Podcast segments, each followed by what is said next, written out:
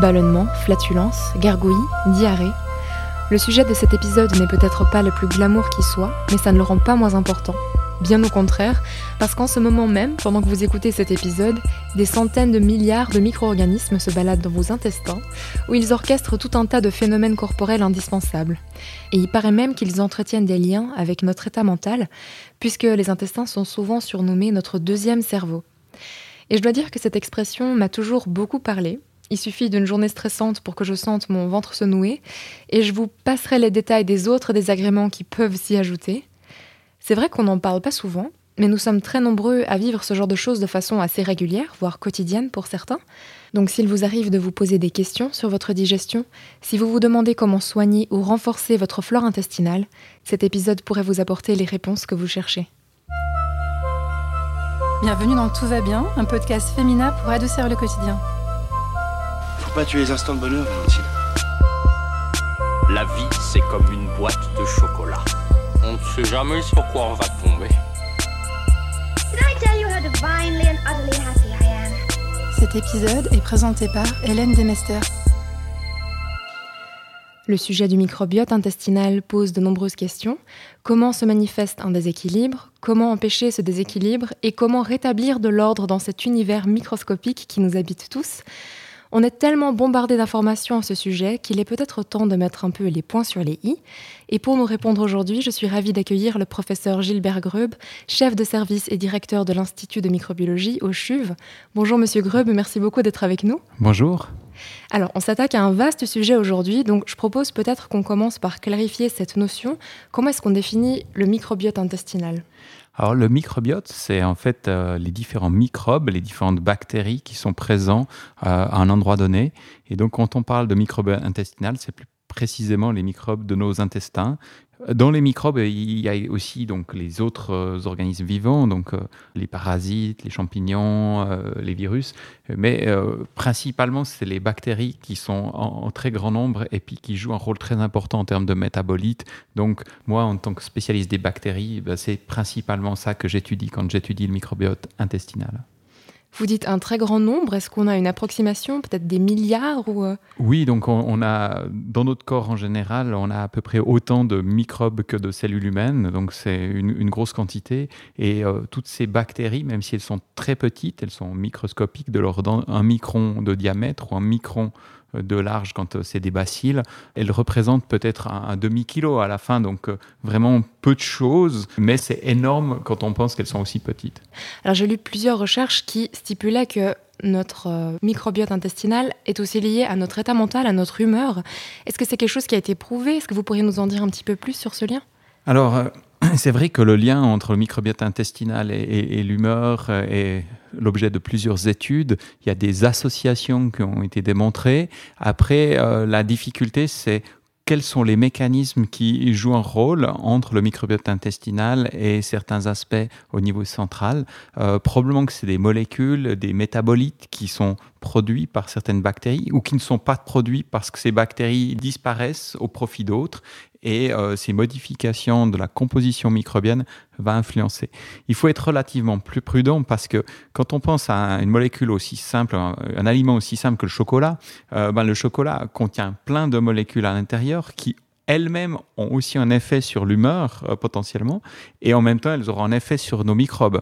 Donc on peut avoir des facteurs confondants qui peuvent compliquer la tâche des chercheurs et euh, compliquer l'interprétation. Donc je dirais qu'aujourd'hui, on a beaucoup d'associations, donc on sait que c'est un domaine où il faut rechercher, mais euh, je dirais qu'on n'a pas encore toutes les clés des mécanismes de manière précise.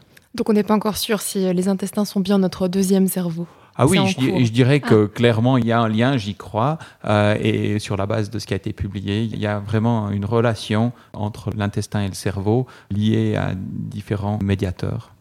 À quel moment de la vie est-ce qu'on reçoit notre microbiote, entre guillemets D'où est-ce qu'il nous vient? Alors, le microbiote, il va se constituer dès la naissance, progressivement. Ben, déjà, à la naissance, il va venir de, notre maman. Euh, lors de l'accouchement par voie basse, euh, les bactéries euh, qui sont au niveau vaginal pourront coloniser le bébé qui naît. Et s'il y a un accouchement par césarienne, les enfants auront un autre type de microbiote puisqu'ils seront exposés à des bactéries qui se trouvent au niveau de la peau. On aura peut-être plus de bactéries gram-positives comme le Staphylococcus epidermidis qui typiquement est au niveau de la peau ou euh, les Propionibacterium acnes qui sont aussi sur la peau. Les autres choses qui vont influencer le microbiote, c'est aussi euh, l'allaitement. Est-ce que c'est allaitement ou est-ce que c'est le biberon? Et ensuite, toutes les expositions alimentaires. Donc, euh, progressivement, on va s'exposer à toutes sortes d'aliments. Il y a des aliments fermentés qui contiennent des microbes, d'autres euh, qui peuvent contenir, on peut imaginer, des, certains fromages avec euh, des moisissures à l'intérieur. C'est certains fromages du sud de la France tout ça va influencer notre composition. Et à deux ans, on peut dire qu'il y a un, microbiote relativement mature qui va encore évoluer avec le développement hormonal tout au long de l'adolescence c'est ce qui fait que un tout petit enfant peut aussi avoir ces colites euh, du nouveau-né parce que finalement, il n'a pas encore cette protection contre les envahisseurs. Et il ne faut pas oublier que notre microbiote, avant tout, c'est quelque chose de très utile, euh, non seulement pour les aspects métaboliques, non seulement pour notre humeur dont on vient de parler, mais aussi dans la protection contre les envahisseurs, contre les microbes de l'extérieur. Le fait qu'on ait déjà des microbes à l'intérieur euh, fait que la plupart des niches écologiques sont déjà occupées et vont empêcher que n'importe quel microbe auquel on est exposé nous colonisent et progressent en se multipliant grandement. Donc on emprunte initialement notre microbiote à notre maman. Vous avez dit staphylocoque avant, juste pour éviter euh, d'alarmer nos, auditeurs. On entend beaucoup parler du staphylocoque doré. Est-ce que tous les staphylocoques sont, sont vraiment négatifs ou est-ce qu'il y en a aussi qui sont inoffensifs? Non, bon, il y a, beaucoup de staphylocoques qui sont moins pathogènes que le staphylocoque doré, qui est vraiment celui qu'on craint. Et le staphylocoque epidermidis, on, en a tous sur la peau. Il est naturellement présent sur notre peau et il nous protège aussi à quelque part. C'est intéressant parce que l'idée que des milliards de micro-organismes se baladent dans notre corps et puissent provoquer des problèmes sans qu'on le sache et sans qu'on puisse le contrôler, bah, ça peut être un peu angoissant peut-être pour quelques personnes, mais comme vous le dites, finalement c'est très positif. C'est une barrière, c'est une protection il faut se rappeler que les microbes sont vraiment utiles. Effectivement, c'est une barrière. On vit avec eux depuis toujours. On a évolué depuis euh, des millénaires, euh, coévolué. Les animaux, tous les animaux sont colonisés. Nous sommes des animaux et nous avons ici euh, nos microbes dans notre tube digestif et on, vit grâce à eux. Ils nous aident aussi à, à couper les molécules. Certaines enzymes sont spécifiques de certaines bactéries, donc ils nous aident aussi à mieux digérer potentiellement certaines choses. Pour en revenir au microbiote intestinal, c'est vrai qu'on quand on en parle en ce moment, c'est qu'on parle d'un dérèglement. Donc quels facteurs pourraient contribuer à, ce phénomène qui déséquilibre un petit peu la flore? Il y a de nombreux facteurs qui peuvent influencer euh, la composition de notre microbiote. Pensez à l'utilisation d'un antibiotique vous allez détruire la plupart de votre flore microbienne. Et à ce moment-là, il y a d'autres microbes qui vont résister à ces antibiotiques, qui vont proliférer et qui peuvent provoquer des problèmes. Euh, on appelle ça la diarrhée post-antibiotique qui est due à une bactérie Clostridium difficile. C'est relativement fréquent chez nous puisque on est régulièrement exposé à bon escient à des antibiotiques quand on fait des infections et qu'il faut recevoir un traitement. Ces bactéries, c'est pas seulement post-antibiotique, mais ça peut être aussi suite à des chimiothérapies. Les chimiothérapies visent à tuer les cellules cancéreuses et par leur toxicité voulue, elle, a aussi un effet secondaire de tuer aussi peut-être certaines bactéries. Et donc, on peut voir des colites post-antibiotiques, en l'absence d'antibiotiques, dû toujours à ce Clostridium difficile après des traitements de chimiothérapie. Donc ça, c'est un exemple de dérèglement majeur, mais non pour avoir des dérèglements mineurs qui seront euh, dus à ce qu'on appelle une dysbiose euh, intestinale. Ça veut dire qu'on n'aura plus euh, des microbes tout à fait identiques à ce qu'on avait initialement. Quand je dis initialement, c'est avant de, de changer notre comportement alimentaire. Donc si on mange par exemple trop gras de manière régulière, les hamburgers, les, euh, etc., cheeseburgers, etc., on, peut imaginer qu'en mangeant trop gras, on modifie notre flore. Donc c'est bien d'avoir un équilibre alimentaire, de régulièrement manger des fibres, euh, etc. Et cet équilibre va permettre de maintenir la flore qui nous convient le plus, et c'est celle qui s'est retrouvée à l'équilibre lorsqu'on avait fini notre adolescence et qu'on avait un microbiote tout à fait mature. Est-ce qu'on vit actuellement une époque qui malmène un peu notre flore intestinale? Alors, je pense euh, qu'effectivement, nos habitudes alimentaires ont changé. On a un accès à la nourriture partout et à une nourriture euh, fast-food trouve. Et euh, ces, nourritures-là, peut-être le, manque de fibres alimentaires modifie quand même la composition microbienne. Et on a des microbes qui sont importants. on en connaît quelques-uns, ces, très très bons microbes importants comme Fecalibacterium ou, ou d'autres. Tous ces différents microbes-là sont vraiment des microbes très positifs. Et donc, si on n'a pas les nutriments qui leur convient le plus, on risque d'avoir des microbes moins utiles, plus dangereux pour nous, qui vont proliférer euh, et qui vont prendre la place. Donc le but, c'est de donner la bonne nourriture aux bonnes bactéries voilà, et le problème c'est qu'aujourd'hui on ne sait pas vraiment comment, mais le plus simple c'est de manger naturellement, diversifié, de finalement manger avec plaisir, de manger euh, de manière variée, et dans ces conditions ça devrait être euh, l'idéal. Donc si je résume, toute personne qui a suivi un jour dans sa vie une cure d'antibiotiques et qui parfois peut-être s'alimente de nourriture un petit peu trop industrielle, un petit peu trop euh, chimiquement transformée, est à risque d'avoir des petits soucis dans son microbiote intestinal, de le dérégler même un petit peu. Alors, ça, ça dépendra aussi beaucoup d'une personne à l'autre. Il y a des gens qui sont beaucoup plus sensibles que d'autres. Ça dépend aussi de notre génétique propre.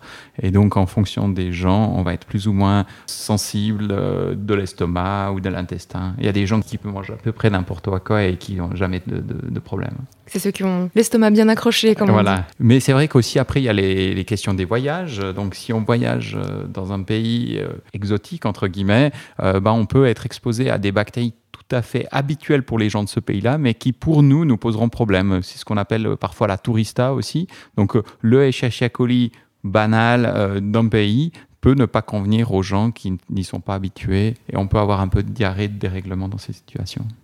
Alors, hormis la diarrhée qui survient subitement quand on a fait un voyage exotique, par exemple, quels sont les symptômes qui peuvent nous suggérer qu'il y a un petit souci du côté de la flore intestinale?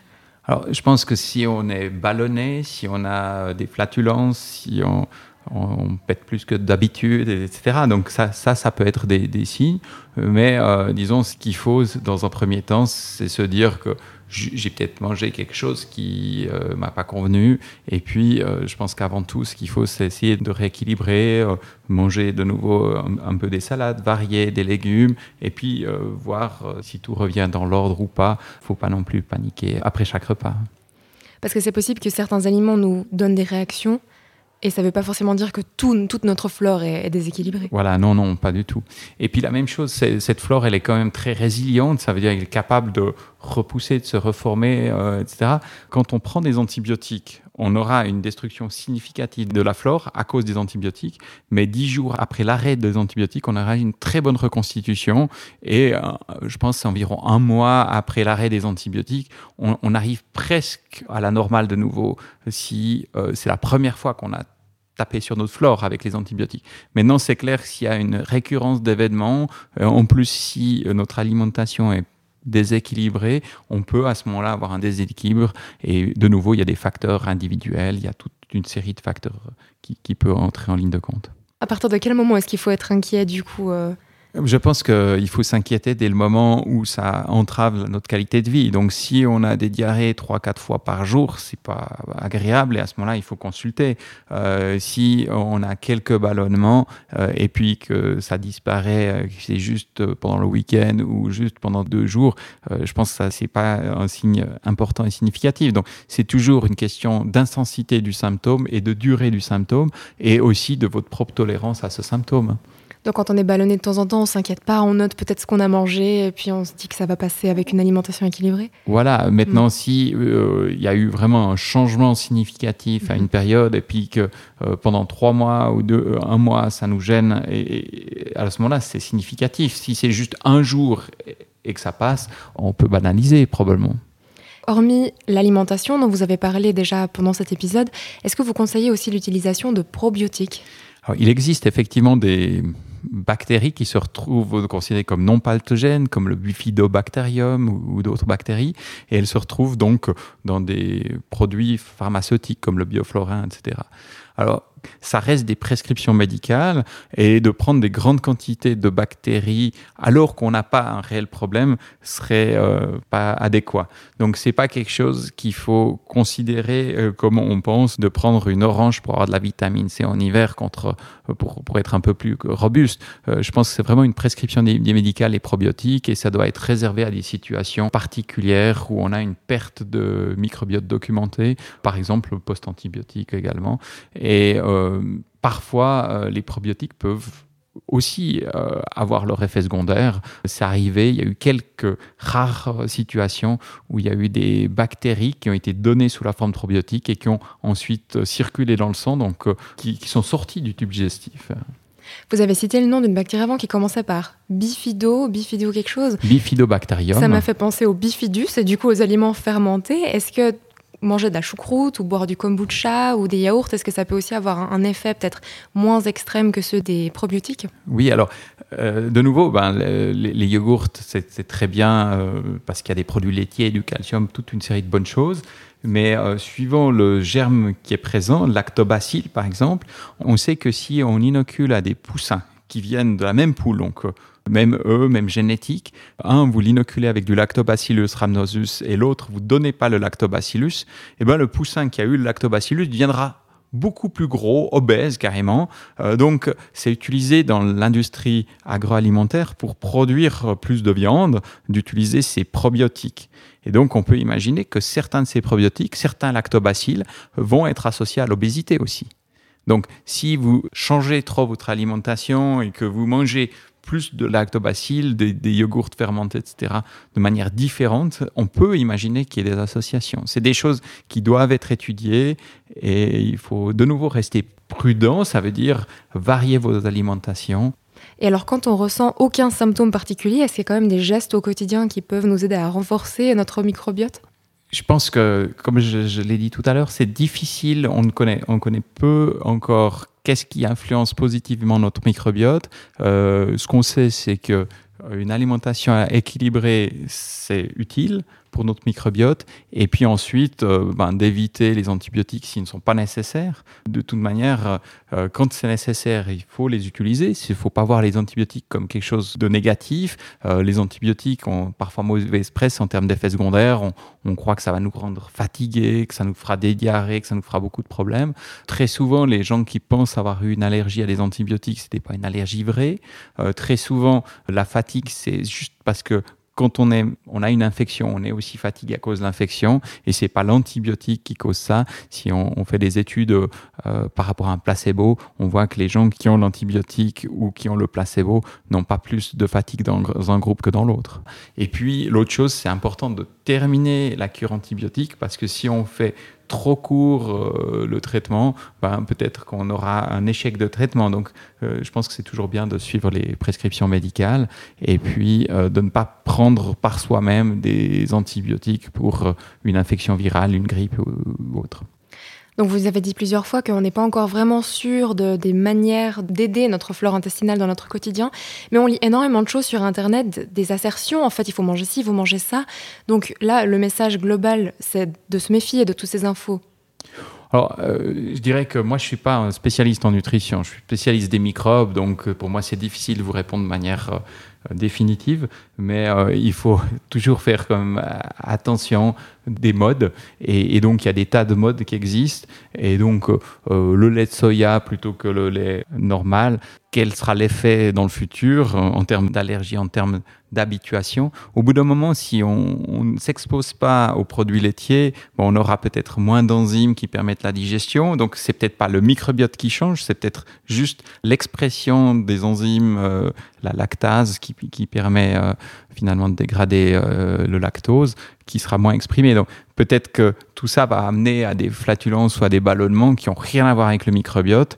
Donc il faut de nouveau rester prudent dans nos interprétations. On, travaille beaucoup actuellement sur le microbiote. On, a au niveau national maintenant un grand euh, centre d'excellence euh, qui est financé par le Fonds national. La maison mère est ici à l'Université de Lausanne.